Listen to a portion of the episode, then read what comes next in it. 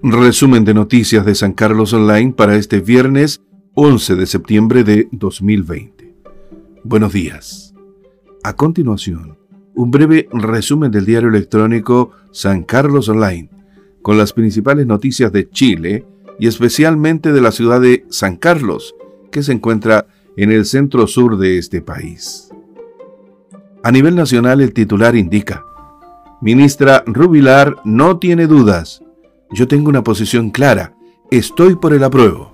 Publimetro.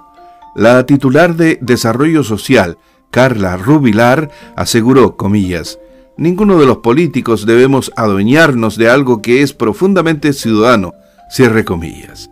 La ministra de Desarrollo Social y Familia, Carla Rubilar, no tuvo problemas en reconocer que está a favor del apruebo y redactar una nueva constitución para el país en la región de Ñuble. 402 kilos de carne ha decomisado Salud previo a fiestas patrias.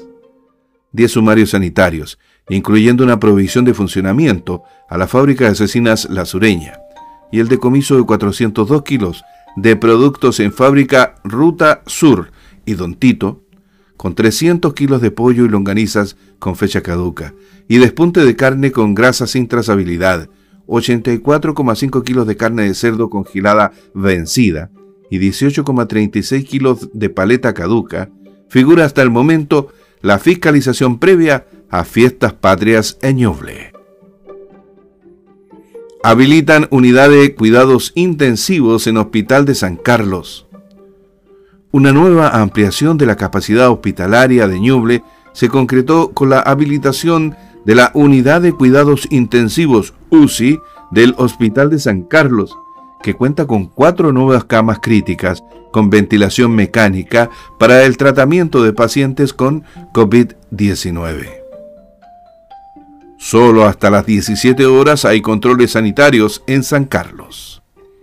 La falta de presupuesto y recursos humanos sería la razón para que el municipio de San Carlos instalara en forma parcial controles sanitarios, en medio de un aumento de la población flotante que, ante la cuarentena de Chillán, accede desde comunas vecinas a la capital de Punilla.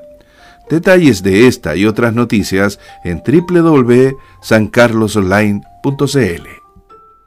Pretenden enterrar cápsula con personajes que contribuyeron al polideportivo.